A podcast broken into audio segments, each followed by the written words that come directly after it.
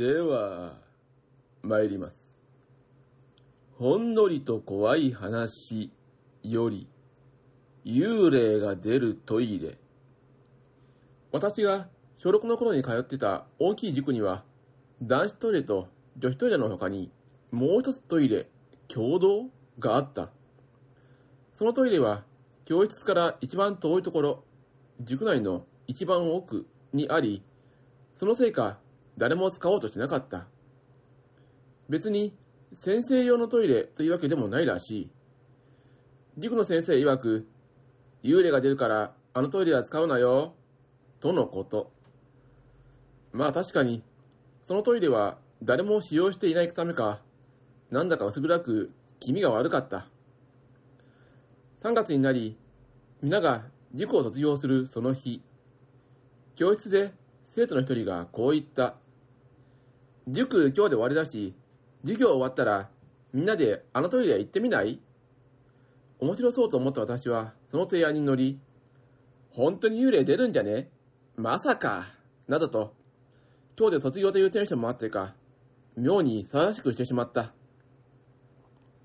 教室に入ってきた先生が、そんな私たちの様子を見て、おい、トイレに行こう言い出したやつ誰だ？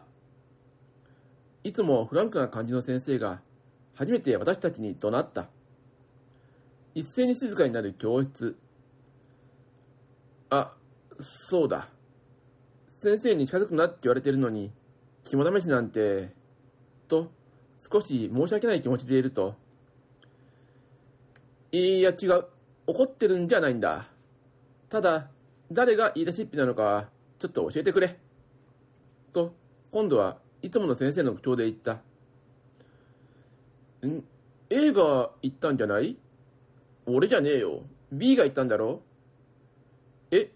俺は誰かが言ったのに乗っただけだけど？あれ？言い出しっぺが見つからない。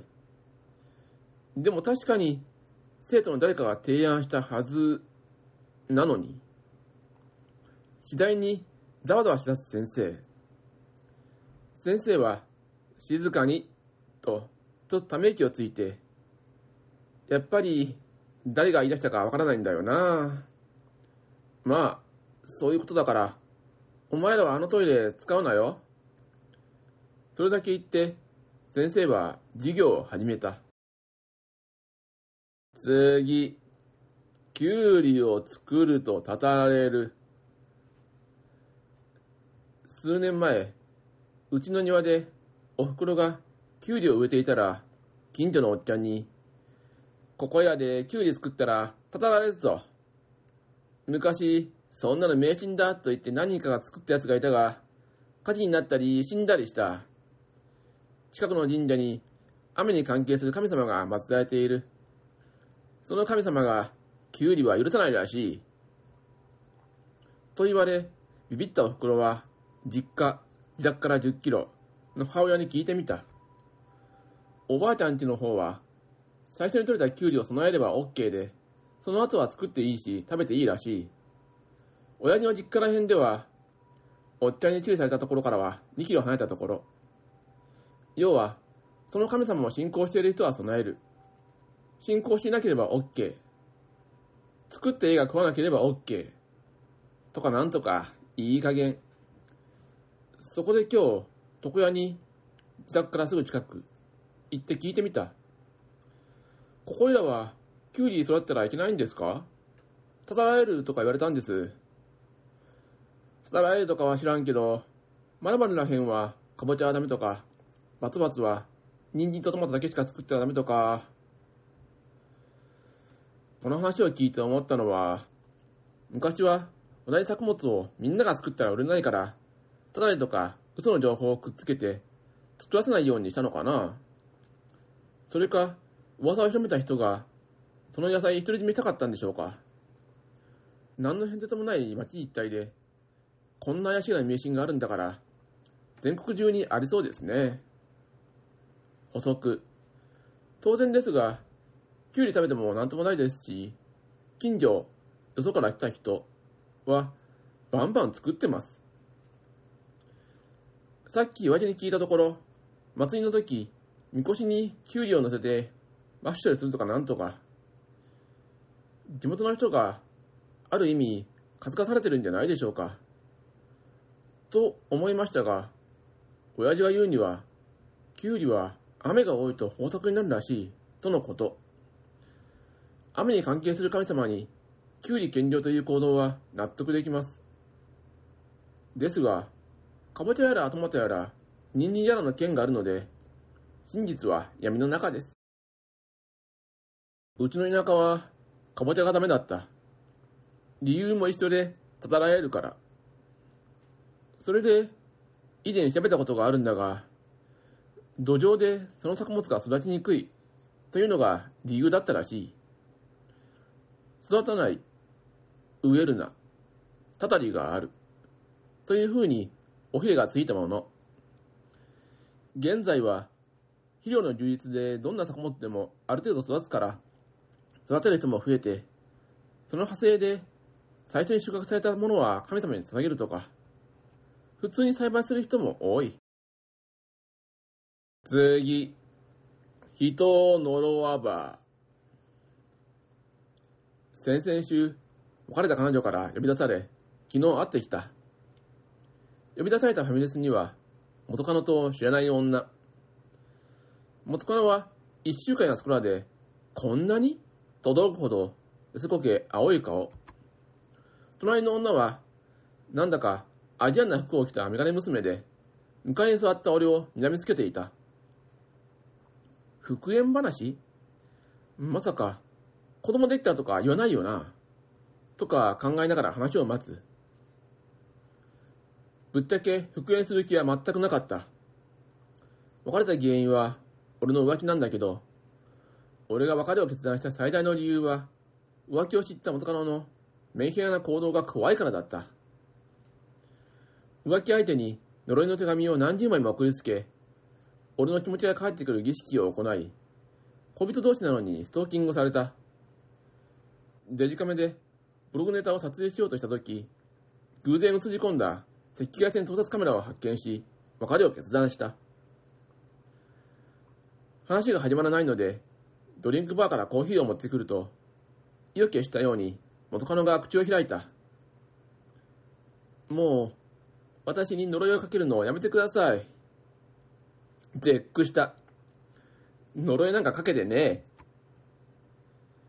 黙り込む元カノに業を煮やしたのか、隣の女が話し始めた。何か自分用語とか多くて分かりづらかったが、予約するとこうだった。俺と別れてから、証拠でもなく、復縁の文字ないとかやってたらしい。問い詰めたらそう言った。そしたら、ある日の朝方、部屋にやばい霊が数体現れた。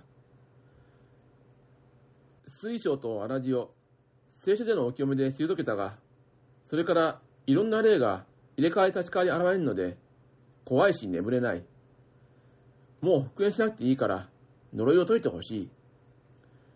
そんなことを、せっせと語られたよ。俺は呪いなんかかけてないし、そもそも書き方も知らないと、何度説明しても納得してくれない。結局、話し合いは平行線で帰宅した。帰宅後、なんとなく、元カノがやってた復縁のおまじないが気になり、ググってみたら頭痛くなってきた。元カノのおまじないは以下のようなもの。1、俺との思い出のぬいぐるみを切り、綿を抜き、米を詰める。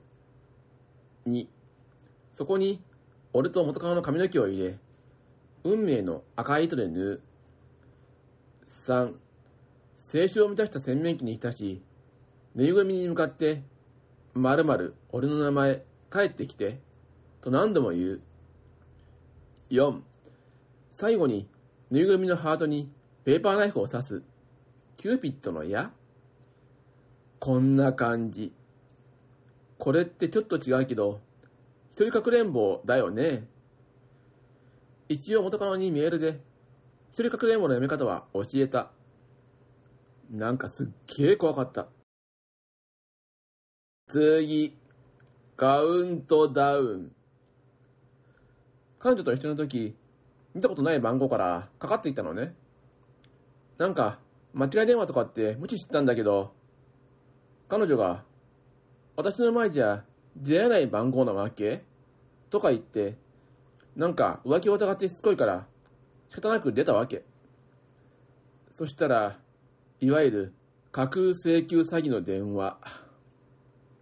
あなたがご利用になったサイトの料金が未払いでって、もろ土建っぽい声で言ってんの。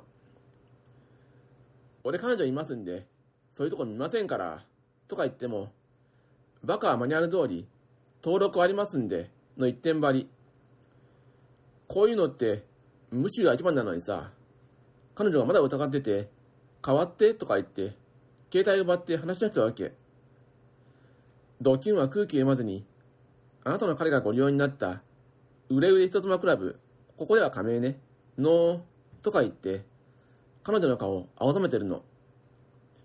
浮気の疑い晴れたけど、違う意味でピンチ。俺が横で、そういうよくある悪徳業者ってわかるじゃん。とか、ここで彼女に言っても、ますます彼女の表情が引きつってくんの。もう最悪。せめて、詐欺からの電話だけでも終わらせようと、電話を取り返したら急に彼女絶叫。電話口で大声出されたドキュンは怒りマックスで、ふざけてんのかこらとか、めった巻き座で絡むし、めんどくさい状況に。すいません。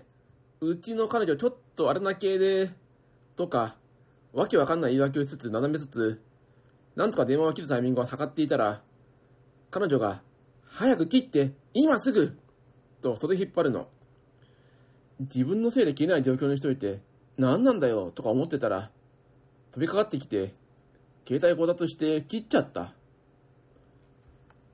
俺が、一体何なんだよ、と聞いたら、さっきの電話、聞き続けたらダメ、と。そりゃ、大使の相手を続けるわけにはいかないが、そんなに怯えなくても、ああいうのはただの脅しで、こっちの居場所はおろか、名前さえも特定できてやしないんだから、切っちゃって OK なんだ、と説明したら、そっちの意味でやばいんじゃない、と。まあ、前置き長くて言ってなかったが、彼女は見える子で、主に自身にとって良くない影響があるものだけ感知するタイプらしい。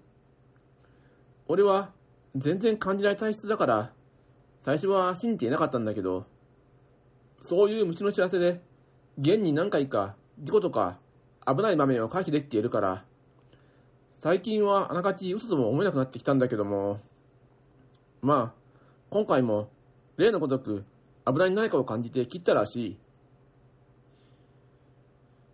で、具体的には、彼女が下級請求業者の電話を取ったとき、初めは女じゃなくてほっとしていたところ、淡々とマニュアル通りのセリフを言ってるドキュンの声に混じって、もう一人誰かが囁えている声がする。後ろで上司のヤクザが知事を出してたんじゃないかとが笑い飛ばしたら、彼女曰く、おばあさんの声だからそんなはずない。それに、変な童謡みたいな気味の悪い歌を歌ってたんだと。それも、なんか断片的にしか聞こえなかったが、井戸の中だの、こうつるしだの、目をつぶしだの、異常な言葉ばかりがはっきり聞こえ、直感的に、これは聞き続けたらやばい、と恐怖感がつまじく込み上げてきて、思わず悲鳴を上げちゃったらしい。ドキュンには聞こえてなかったようで、当然俺にもそんなもの聞こえなかったから、知らぬが花で関係ないじゃん、とか言ってたら、でも、気づかないからって、無事で済む類のやつじゃないと思う、と。だんだん声が大きくなってきて、最後、俺がまた変わって、ドキの怒鳴り声を聞いていたあたりは、離れていても、怒鳴っている男の声よりも、はっきり聞こえるようになっていたそうな。しかも、歌は7日で始まって、1番かな？一つの調子が終わるたびに、6日、5日と減っていって、俺がだらだら切れずにいたら、3日まで来ていて、最後まで聞いたら、とてつもなく恐ろしいことが起きそうな予感がして、強行手段に出たそうな。何それ？階段サイトの読みすぎじゃね？と平成を襲いつつも、内心、何それ？すっげえ迷惑とか思った。だって、あの業者に電話して、あいつと話したやつは、詐欺に引っかかった上に呪いまで被るわけじゃん。多分、その男本人についているが、拡散させながら巻き添えを作る厄介なやつらしい。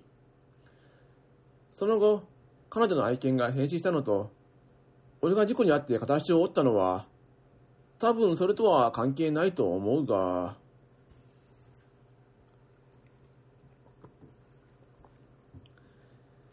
次、報い。今から10年くらい前の話。俺は学生だった。アルバイト先の居酒屋で知り合った二つ上の女、Y としとこうか。今はお前らと同じクズだけど、当時は普通の学生だった。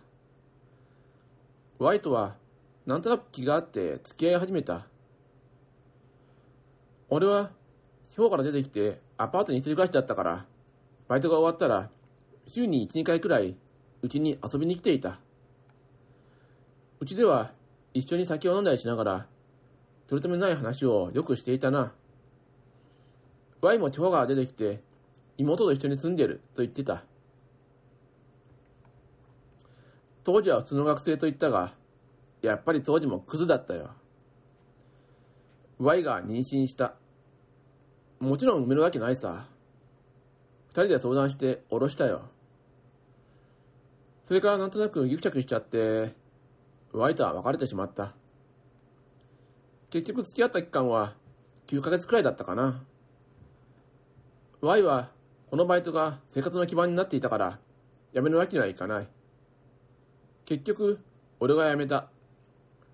クズな家に罪悪感もあって、部屋も引っ越したし、携帯も変えた。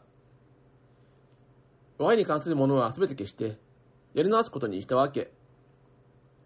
やっぱり、Y のことは好きだったしな。それから、5、6年経ってから突然、新しいアパートに女がやってきた。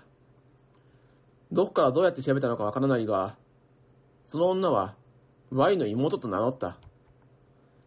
俺にしてみれば、これ以上気味が悪いことはない。アルバイト先の同僚たちとは完全に縁を切っていたから、俺の新しい住所がわかるはずがないんだ。Y の妹は、Y が死んだと言った。病気か事故か自殺かわからない。俺は行こうともしなかったし、Y の妹も言わなかった。もちろん、死んだのは俺のせいなんて言わなかった。当たり前だ。一応お互い納得して別れてるんだし、それに別れて何年経ってると言うんだ。Y の妹は、お願いだから一度墓参りに行ってほしいと言い、俺に望遠の住所のメモを渡した。その場は分かったと言ったが、行くわけないよな。Y の妹には、墓参りには必ず行く。ただ、Y のことは、正直、思い出となっていた。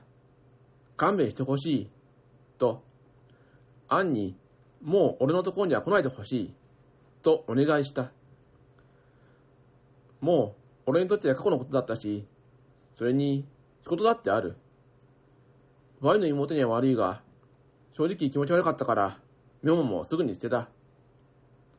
確かに、Y を引き立た時もあったが、その時はもう別の彼女もいたしな。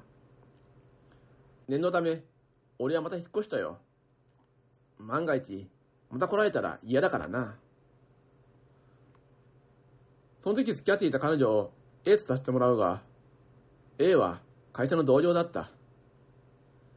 A は事務職で、俺は営業。俺は帰りが午後10時過ぎになるのは当たり前だった。会社が休みの前には、A は時々飯を作りにうちに来て泊まっていっていた。Y の妹が現れてから、1年経ったか経たないかといったあたりの夏。フラカになって帰ったら、A が飯を用意して待っていた。風呂から上がって、テーブルでビールを飲みながら A を見たら、何か A がおかしいんだ。A がダブって見えるんだよ。俺は禁止でメガネをかけており、風呂上がりでメガネを外していたのと、使い目でダブって見えたんだと思った。でも、何か違うんだ。A とほとんど同じサイズの人間が2、30センチくらい近づいたり離れたりしているんだ。ピンボケ写真を見ている感じなんだよ。あれれ？と思ってメガネをかけても見えるんだ。A はその手の話がまるでダメなんで、お前にかぶさって女が見えるなんてとても言えない。どうしてじっと見てるの？何か顔についてる？って顔をしてる。しかも、ダブってるのは A じゃない。全く知らない女の顔なんだ。その時は、電気がついて、明かりが高校としているから、怖くもなんともなかった。とにかく不思議だっただけ。午後10時まで仕事なんて、ブラック企業に比べれば大したことないだろう。と言われてはそれまでだが、俺にしてみたら、仕事のしすぎで幻覚が現れたと思ったよ。多分それが見えたのは30秒ぐらいだったと思う。じっと絵を見ていたはずなのに、そのダブった女はいつの間にか消えていた。本格的にそれが出てきたのは、さらに半年ぐらい経ってからだった。泊まりに来ていた A とベッドで寝ていた時、深夜2時頃だったと思うが、正確な時間はわからない。酔ってもいたしな。A が突然俺を起こした。なんだと思って A を見たら、A の頭が変なんだよ。右側、俺から見たら左側が大きいんだよ。えと思ってよく見たら、ゆっくり A の頭の右から、またあの女が出てきたんだ。俺の目の前、30センチくらいにだ。そして、その女は、ニヤニヤしながら、俺を見た後、どうしたと思う？ゆっくり A の頭を食い出したんだ。食ってた、としか俺には見えなかった。もちろん、実際に食ったわけではないから、A の頭が食いちぎられてはいないんだけど、目だけ俺を見据えて A の頭を食いながら、A の頭に重なって沈んでいくんだ。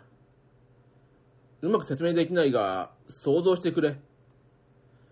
女の頭だけ A の頭に潜ったり出たりしているんだ。女が A を食うたびに、A が苦しそうに目をつぶるんだ。なんかすごく頭が痛い、と A が言うのだが、俺は金縛り状態になっていた。女は最後にものすごい笑顔をして、舌を出しながら A の中に入って消えた。この時に、この女が Y の妹だと分かった。というか、頭の中で理解した。一回しか会ってないし、まともに顔を見ていないから、というか、俺を訪ねてきた時には、まともには Y の妹の顔を静止できなかったから、初めて出てきた時には分からなかったんだ。あれはきっと、Y の妹の生き量だったんだろうな。そうとしか思えない。それから A はひどい頭痛持ちになった。A には全く関係ない話だし、正直言わせてもらえば、俺にだって関係ない。こういうのを逆恨みというのだと思う。それから A に会うたび、本当に突然 Y の妹が出てくる。A が風呂から上がった際、トイレから出てきた際、うちの中だけじゃなく、外で会っている時にもだ。一回はキスをしようとしたら、いきなり A の顔が Y の妹になったんで、思わずひっと言ってしまった。今までを読んでくれればわかる通り、そんな強いハートじゃない俺は、ええと別れざるを得なかった。でも、その後も、3、4日に1回は、Y の妹が出てきた。毎日出てくるわけじゃないし、どのタイミングで出てくるかわからないので、逆に毎日の生活がものすごく怖かった。鏡を見るのも怖い。仕事が終わってアパートに帰ってカーテンを閉めるのも怖い。時々窓に映った。電気を消して眠ることができなくなった。電気代は毎月1万円近くなってしまったよ。とりあえず何をしたかというと、Y の妹を探したよ。会ってどうなるものでもないかもしれないが、Y の妹が俺を恨んでいるなら、ひたすら許しを請うつもりだった。だけど、名前も連絡先も知らないし、思い切って昔のバイト先に行ってみたが、当時のバイト仲間は誰もおらず、社員も移動してしまい、誰も Y のことは知らないという。履歴書関係は本社で一括管理してるらしい。次に頼ったのは、霊能者だった。あいつらは、俺以上のクズだな。最初は1万から3万円くらいで対応してくれるが、すぐに10万から30万くらいの本格的な除霊を進めてくる。しかも、効果はないに等しかった。最後は病院。初めからここにしておくべきだったよ。薬は、最初はエビリファイ。次にディプレクサイになった。おかげでこの頃は、だいぶ楽になってきた。バイの妹も最近はほとんど見なくなった。仕事も辞めて、親元に帰ったのも良かったと思う。親には、仕事のストレスで鬱になったと説明している。今はコンビニでバイトをしているよ。30超えてるし、病気持ちだから、多分まともな就職は無理だろうと思ってる。おきない話だが、俺の話はここまで。付き合ってくれてありがとう。